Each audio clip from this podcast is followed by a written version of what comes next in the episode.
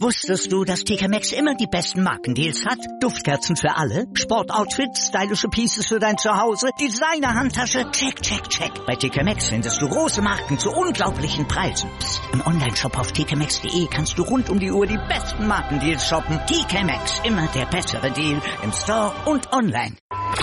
Die Sportshow mit Malte Asmus und Andreas Thies. Alles rund um den Sporttag auf meinsportradio.de. Am Wochenende fand in Hamburg der zweite Spieltag der blinden Fußball-Bundesliga statt. Es war ein voller Spieltag, sieben Spiele standen auf dem Programm und wie die Ergebnisse abgelaufen sind, darüber spreche ich jetzt mit einem der Spielbeschreiber vom Wochenende, mit Felix Amrein. Hallo Felix. Hallo Andreas. Erstmal vorweg, wie war es insgesamt zwei Tage gutes Wetter? Ja, Bombenwetter, äh, permanenter Regen, kalt war es, also wie man sich so einen Hamburger Sommer halt wünscht. ja, das, das tut mir so ein bisschen leid auch. Aber Du hast sieben gute Spiele gesehen, oder? Du hast guten Sport gesehen. Ja, größtenteils habe ich wirklich guten Sport gesehen. Äh, es gab natürlich ein paar Partien, die da ja ein Stück herausgeragt haben, äh, beziehungsweise auch vielleicht überraschend verlaufen sind. Äh, das ist ja was, was man am Sport durchaus zu schätzen weiß, wenn es nicht immer so ver, äh, ja, verläuft, wie man es sich vorher ausmalt. Äh, es gab natürlich auch die ein oder andere Schwäche, die wir beobachten durften, aber darüber werden wir uns ja jetzt gleich ausführlich unterhalten. Insgesamt auf jeden Fall, denke ich, war es Werbung für den Blindenfußball. Sehr gut. Viktoria Berlin hat dreimal gespielt an diesem Wochenende. Einmal gegen Borussia Dortmund, einmal gegen den FC St. Pauli, gegen den Gastgeber und einmal gegen den FC Schalke 04. Gegen den äh, gegen Borussia Dortmund gab es den Punkt 1 zu 1. Gegen St. Pauli setzte es die Niederlage 0 zu 3 und gegen Schalke noch deutlicher mit 0 zu 6. Wie würdest du das ähm, Wochenende der Berliner bezeichnen? Erstmal das Spiel gegen Dortmund. Ja, insgesamt, glaube ich, kann ich schon vorwegnehmen, war es ein Erfolg. Das haben die Berliner auch selber so gesehen. Wir erinnern uns ans letzte Jahr, da hatten sie nach sieben Spielen ein Torverhältnis von 0 zu 41 und folglich dann auch null Punkte auf dem Konto. Jetzt haben sie ein Tor geschossen und sie haben den Punkt geholt. Also Saisonziel quasi erfüllt. Gegen Dortmund war es so, dass sie tatsächlich in den ersten zehn Minuten sehr gut mithalten konnten, haben äh, es da einfach gut gemacht, das Mittelfeld zugestellt, die Passwege von der rechten auf die linke Seite beziehungsweise eben andersrum, äh, ja gut äh, blockiert und damit die Seitenwechsel für Dortmund extrem erschwert und äh, waren da tatsächlich gut in der Partie, haben dann nach zehn Minuten Auszeit genommen und lustigerweise oder ja, ja ärgerlicherweise aus Sicht äh, der Berliner kam es genau danach dann zum Bruch des Spiels. Also nach der eigenen Auszeit hatten sie so ein bisschen Probleme, zurück in die Partie zu finden. Hassan Altunbasch, der war es dann, der in der zwölften Minute für den BVB auf 1 zu 0 stellte. Das war zu dem Zeitpunkt jetzt nicht gänzlich unverdient, aber es war auch nicht so, dass Dortmund zu ja, nach zwölf Minuten ein großes, einen großen Anteil an Chancen hatte oder eine große Anzahl an Chancen hatte. insofern, äh, ja, war es in Summe vielleicht verdient, aber ja, die Berliner waren auf jeden Fall ebenbürtig. Nach den ersten 20 Minuten war es dann insgesamt so, dass Berlin dann so ein bisschen abbaute in den ja, folgenden Minuten nach dem Treffer, Dortmund zu mehr Chancen kam. Ähm, auch weil Sebastian Schäfer in die Partie kam, mit dem Ted Altunbasch dann deutlich besser harmonierte, als das mit Jörg Fetzer der Fall war. Man hat in den ersten Minuten des Spiels oder in der ersten Halbzeit des Spiels durchaus gemerkt, dass Dortmund Abstimmungsprobleme hat, dass da ja auch noch nicht alles funktioniert, wie es sie sich vielleicht vorstellen. Und dann ja, kam die zweiten 20 Minuten Dortmund betrieb einen Chancenwucher sondersgleichen. Alleine Altumbasch mit, äh, ich glaube, zwei Aluminiumtreffern. Schäfer traf nicht äh, oder stand frei vom Tor, traf die Kiste dann nicht. Auch Jonas Fuhrmann. Und äh, ja, so konnte sich die komplette Offensivabteilung quasi bis vor dem Tor auszeichnen, aber eben nicht mit Torerfolgen. Und dann passiert im Blindenfußball nicht anders als im sehenden Fußball das, was passieren muss. Es gibt eine kuriose Situation zum Ende und auf einmal steht es eins zu eins. Es waren eigentlich zwei Dortmunder nach einem Abwurf der Berliner am Ball, ähm, konnten die Situation ganz klar bereinigen, beziehungsweise den Ball ins Tor auslaufen lassen. Also es gab diverse Möglichkeiten. Äh, dann kommt Jörg Fetzer ein bisschen unglücklich an den Ball. Ich will ihm da gar keine Absicht unterstellen. Ich glaube, es ist ein Versehen. Und damit legt er ihn perfekt in den Lauf von Edis Velkovic. Und der schiebt mit dem Außenriss dann in die lange Ecke ein. Und äh, so steht es dann 1 zu 1, 25 Sekunden vor dem Ende. Dortmund versucht nochmal die Chance auf den Siegtreffer zu generieren, misslingt dann und so. Ja, war es der perfekte Auftakt für Berlin ins Wochenende. Und aus Dortmunder Sicht im ersten richtigen Saisonspiel, am ersten Spieltag in Wang hatten sie am grünen Tisch gegen Chemnitz gewonnen. Ähm, ja, durchaus ein ernüchterndes Ergebnis. Mhm. Aber Velkovic wie Kareschma bei der, äh, bei der Weltmeisterschaft. Ja, oder auch wie... Äh, so manch anderer schon im Blindenfußball. Also das war äh, war gut gemacht erstmal tendenziell. Also der Schuss ähm, war war mit Überlegung würde ich behaupten. Also er steht schon direkt vor dem Torwart und muss ihn dann Richtung lange Ecke schnippeln. Hat er gemacht. War auf jeden Fall ähm, ein gutes Tor, wenn jetzt gleich nicht übermäßig äh, besonders im Blindenfußball, äh, aber vor allen Dingen war es halt glücklich, das muss man auch einfach dazu sagen. Ja, dann lass uns doch gleich nochmal gerade die Spiele von Viktoria Berlin abhandeln. 3 zu 0 gegen St. Pauli verloren, 6 zu 0 gegen Schalke 04 verloren, da war dann nichts zu holen. Nee, äh, Viktoria Berlin hat in jedem seiner Spiele einen anderen Torwart beginnen lassen. Im ersten Spiel, da war es Thaddeus Wartenberg, im zweiten war es dann Moritz Klotz und es war ja die perfekte Entscheidung, muss man sagen, von Seiten der Berliner. 3 zu 0 spiegelt nicht mal ansatzweise den Spielverlauf wieder. Moritz Klotz wirklich wie, wie so ein Hexer, wie, wie ein Handballtorwart, der hat so unfassbar viel gehalten. Äh, das Spiel hätte wahrscheinlich ansonsten 8-9-0 ausgehen müssen. Alleine ob der schieren Zahl, die St. Pauli äh, an Schüssen wirklich aufs Tor gebracht hat. Und ähm, das ja, zeichnete sich relativ früh ab. Es war bereits in der sechsten Minute so, dass Serdar Selebi die Weichen da auf Sieg gestellt hat. Und dann, ja, war es eben, wie gesagt, Moritz Klotz, der alles Mögliche hielt, äh, sowohl von Celebi als auch vom Kapitän von Rasmus Nayes, Paul Ruge, immer wieder brach er dann durchs Mittelfeld durch und es waren riesengroße Lücken im Berliner Abwehrverbund gegen St. Pauli dann zu sehen. Ähm, was zum einen natürlich daran lag, dass sie schon eine Partie in den Knochen hatten, äh, bei dem Wetter dann sicherlich auch nicht das einfachste und zum anderen die Qualität des FC St. Pauli einfach nochmal deutlich höher ist als die von Borussia Dortmund.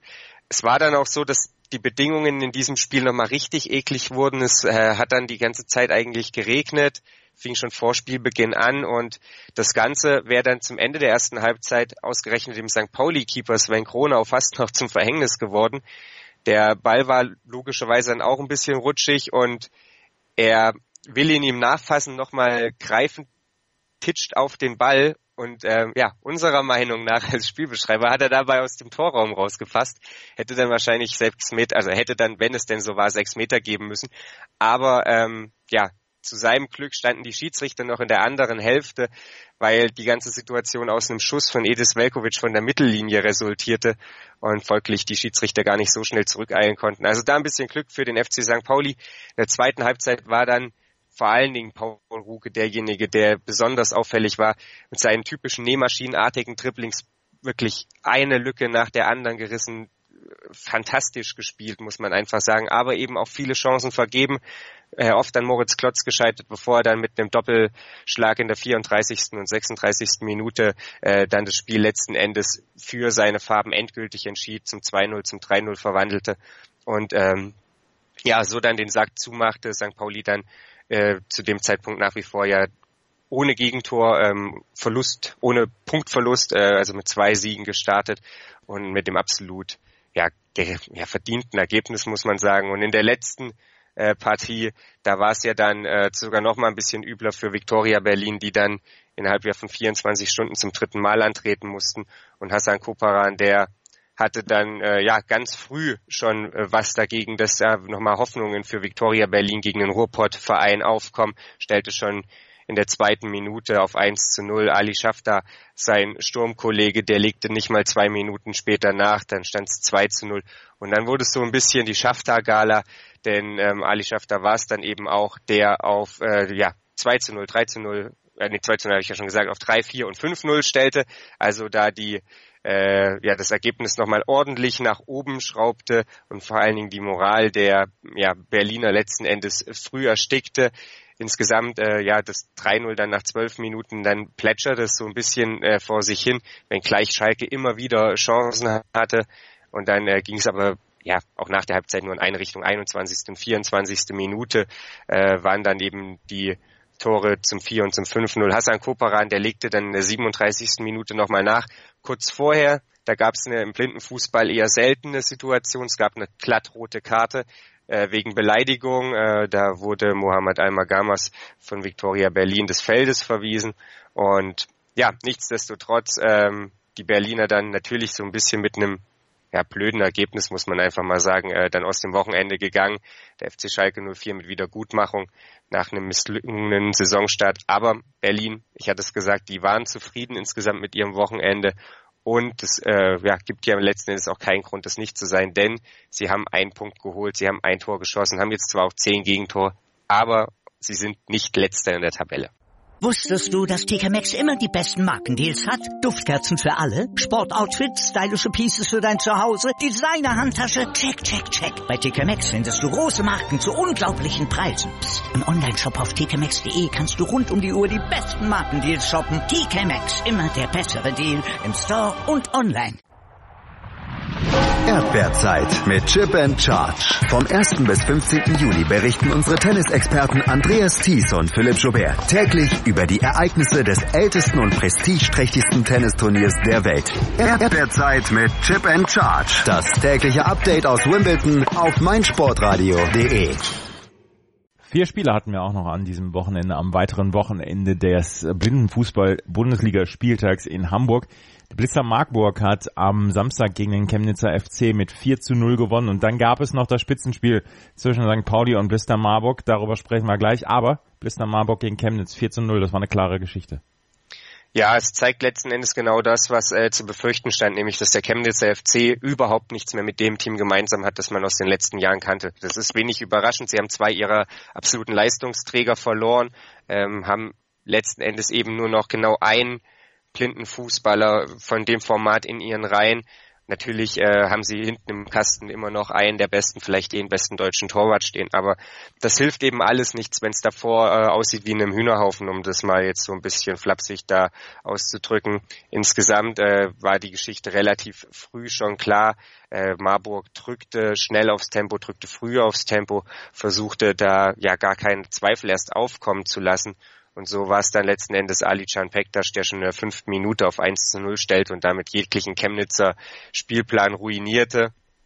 Äh, Chemnitz hielt dann ja nach bestem Wissen und Gewissen dagegen, kam auch mal zur ein oder anderen Chance, aber es war dann eben nicht so, dass da was Zwingendes bei heraussprang und so ging es dann mit 1 zu 0 erstmal in die Halbzeitpause.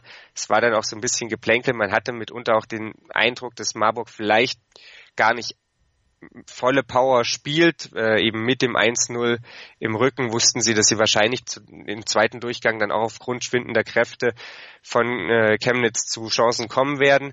Und ähm, ja, letzten Endes, du hast ja angesprochen, stand ein Spitzenspiel am nächsten Tag an. Wie gesagt, 1-0 dann zur Halbzeit. Chemnitz äh, war bemüht, äh, aber eben dann leider auch nicht zu viel mehr imstande. In der zweiten Halbzeit, da war es dann ausgerechnet eben einer der beiden verbliebenen Leistungsträger, nämlich Sebastian Themel im Kasten, dem folgenschwerer Fehler unterlaufen ist in äh, ja der 24., 23., 24. Minute. Da ähm, ja, wollte er nochmal nachgreifen, wollte den Ball sicher machen und äh, hat dann in dem Moment, als er das gemacht hat, wahrscheinlich schon realisiert, was das für eine dämliche Aktion war, denn er griff dabei ganz klar raus aus seinem Torraum und damit gab es dann sechs Meter, also den Strafstoß. Und äh, ja, den hat Thomas Horn mehr als nur souverän verwandelt. Also der ging gegen den Innenpfosten und von da rein. Also besser kannst du das wirklich nicht machen. Themel flog in die richtige Richtung, war aber letzten Endes völlig chancenlos. Und damit war das Spiel dann quasi entschieden. Äh, Björn Hoppmann, der legte dann in der 37. und 40. Minute äh, nochmal die ja, Tore drei und vier für Marburg nach, äh, freute sich mehr als nur sichtlich, ähm, denn für ihn ist das keineswegs alltäglich, zwei Tore in einem Spiel zu schießen. Und äh, ja, damit hat er sich dann auch klammheimlich zum äh, ja, besten Torschützen der Marburger aufgeschwungen bislang in dieser Saison. Aber wie gesagt, am Ende war das eine völlig klare Angelegenheit. Marburg sprang so hoch, wie ein gutes Pferd eben springen muss. Und Chemnitz, ja, die werden äh, wahrscheinlich in dieser Saison einfach nicht mehr zu leisten imstande sein, als um Platz 6 dann eben zu spielen gegen Viktoria Berlin. In dem direkten Duell wird es dann wahrscheinlich darum gehen, wer am Ende Sechster und wer am Ende Siebter ist. Ähm, das ist ein bisschen traurig, insbesondere wenn man sich daran erinnert, wo der Chemnitzer FC in den letzten Jahren stand. Aber ich hatte es gesagt, angesichts der Abgänge ist es eben auch nicht verwunderlich. Gegen den FC St. Pauli setzt es aber eine Niederlage für die Blister Marburg. Mit 0 zu 2 verlor man. St. Pauli dann jetzt mit beiden Spielen dann siegreich gewesen, grüßt auch von der Tabellenspitze. War nicht mehr drin für Marburg? Das würde ich so nicht unterschreiben wollen. Also ich denke, da war mehr drin für Marburg und ähm, das ist eben genau das, äh, was solche Spitzenspiele damit unter eben auch ärgerlich machte. Die Ausgangssituation war sowieso schon so, dass sie für St. Pauli besser mach, äh, war als für Marburg. Also Marburg fast schon so ein bisschen zum Siegen verdammt. Ähm, und dann war es eben genau so, dass da beide vor allen Dingen erstmal keinen Gegentreffer kassieren wollten. Das erinnerte in den Phasen dann eben auch so ein Stück weit an das Finale aus dem letzten Jahr, als sich ja beide gegenüberstanden. Und ja, die beste Chance, die hatte eben im ersten Durchgang Thomas Horn, der äh, wieder zum 6 Meter antraf, denn Rasmus Nayes hat Ali Pektas von den Beinen geholt, ganz klassisch, wie man das eben auch aus dem sehenden Fußball kennt. Und dann gab es eben den 6 Meter, aber er konnte ihn dieses Mal eben nicht verwandeln, so souverän der erste war, ähm, ja, so unglücklich war dann eben der zweite. Und damit stand es eben nicht 1 zu 0 nach den ersten 20 Minuten, sondern stand 0 zu 0 und ja, dann war es im, im, zweiten Durchgang auch wieder so, dass eben angetrieben unter anderem dann auch von Tammy Kuttig, von Ali Can Pektas, von Thomas Hasson, die, ähm, auch von Robert Watzecher, die äh, Mannschaft aus, aus Hessen, also die Marburger, das aktivere Team waren. Aber dann gab es eine Unaufmerksamkeit.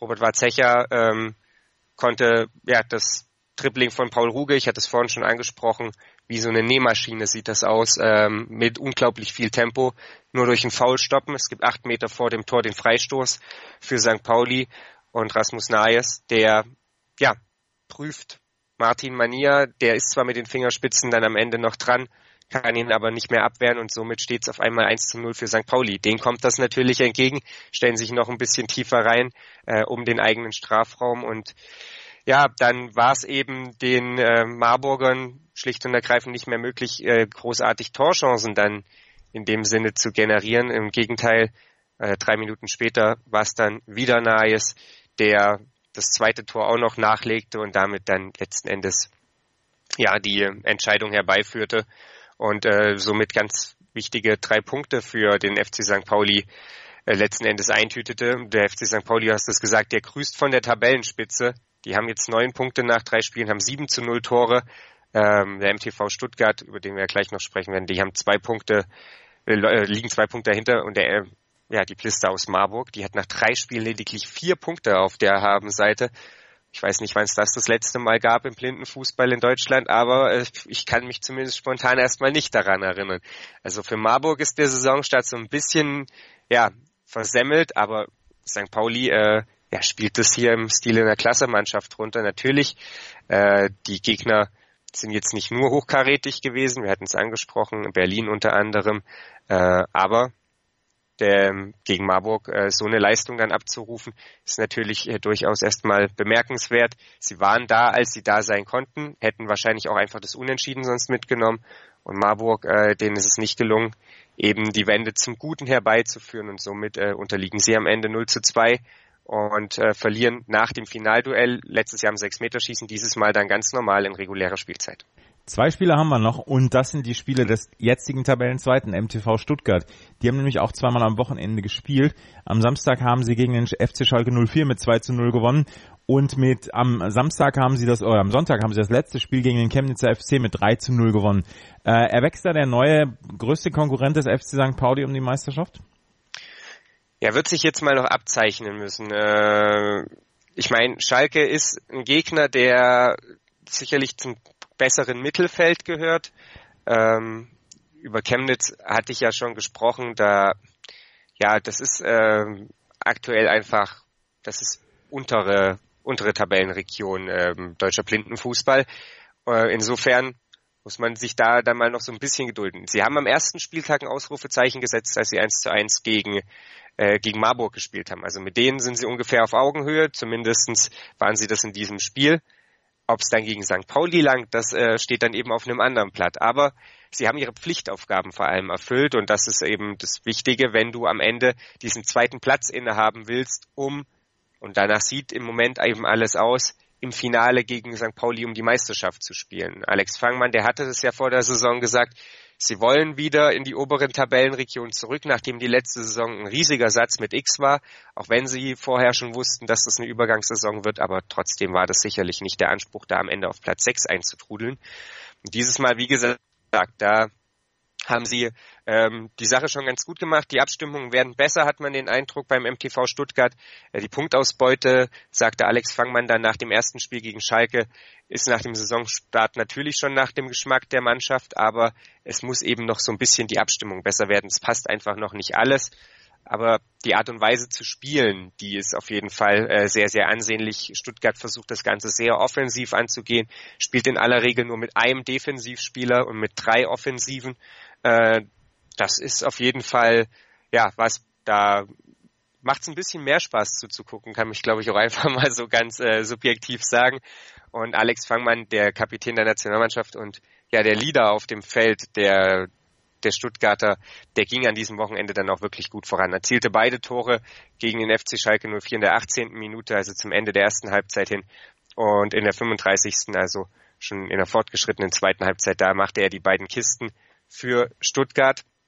Ähm, ließ auch vorher einige Möglichkeiten liegen. Da versuchte er es aus der Distanz. Bei den beiden Toren ging er jeweils in den Strafraum und blieb dann da eiskalt. Äh, auf der anderen Seite war es Hassan Koparan, der in diesem Spiel wirklich alles machte, ähm, die Schalker One-Man-Show da lieferte, aber eben dann ja zum Ende hin dann auch ein bisschen kraftlos war, den dann so ein bisschen ja vielleicht äh, auch das Glück verließ. Er hat einiges versucht, ähm, hat versucht für die Königsblauen da irgendwie das Tor zu machen, war ihm dann nicht vergönnt, obwohl er vorher im Scherz zu uns sagt, er macht äh, an dem Tag zwei Treffer, war dann ja am Sonntag soweit, aber äh, Stuttgart hat es einfach ein Stück weit abgezockter runtergespielt als der FC Schalke 04. Man hat gemerkt, dass die Qualität im Kader des Rekordmeisters eben das, das bisschen, kleine bisschen höher ist als beim FC Schalke 04, auch wenn da eben mit Schafter und mit äh, Kuparan durchaus fähige Leute im, in der Mannschaft stehen. Und so gesehen war das dann schon ein verdienter Sieg für den MTV Stuttgart und äh, ja eine Niederlage, die sich Schalke sicherlich äh, gerne gespart hätte, insbesondere da er zu dem Zeitpunkt an der Saisonstart wirklich völlig im Eimer war, zwei Spiele, null Punkte, null zu vier Tore gegen zwei Mannschaften von oben, also dann sind natürlich auch schnell irgendwie die Ambitionen in der Saison dahin. Und dann ähm, hatten wir es ja schon angesprochen, im letzten Spiel spielte dann eben Stuttgart nochmal gegen Chemnitz. Da macht es Chemnitz äh, auf jeden Fall erstmal besser, stand sehr, sehr tief einfach, hat sich dann in der ja in der Defensive kompakter zusammengezogen. Es gab einen Pfostentreffer von Alex Fangmann in der ersten Halbzeit und das war's dann aber auch. Äh, es gab auch quasi keinerlei Offensivaktion groß äh, vom CFC und somit war dann das 0 zu 0 zur Halbzeit quasi ja nur folgerichtig und insofern ja quasi der erste kleine Saisonerfolg möchte man fast sagen mit so einem ja kleinen äh, ja, zwinkern ähm, für den Chemnitzer FC. Und in der zweiten, äh, ja, im zweiten Durchgang war es dann allerdings ähm, so, dass Chemnitz äh, ja so ein bisschen einbrach. Alex Fangmann hatte dann fünf Minuten nach dem nach dem Seitenwechsel das 1 zu 0 erzielt, äh, machte dann ja wenige Minuten später das 2 zu 0 und das 3 zu 0 und damit dann den Deckel drauf und äh, machte damit ja letzten Endes alle fünf Tore jetzt äh, an diesem Wochenende für die Stuttgarter und führt damit jetzt auch die Torschützenliste an. Vor eben Ali Schafter, der hat vier Tore erzielt. Rasmus Naes und Serdar Selebi folgen dann mit drei und zwei Toren. Björn Hoppmann, Hassan Koparan, Paul Ruge, alle noch zwei Tore. Also es wird jetzt so langsam, zeichnet sich so ein gewisses Bild ab, sowohl in der Torschützenliste als natürlich auch in der Tabelle. Wer hat es schon angesprochen? FC St. Pauli vor, MTV Stuttgart vor, Blau-Gelb Marburg. Und die haben allesamt drei Spiele. BVB lauert dahinter, hat erst zwei Spiele, hat vier Punkte, könnte also noch hochspringen auf Platz zwei. Schalke hat zumindest jetzt mal wieder drei Punkte auf dem Konto nach dem Kantersieg gegen Berlin.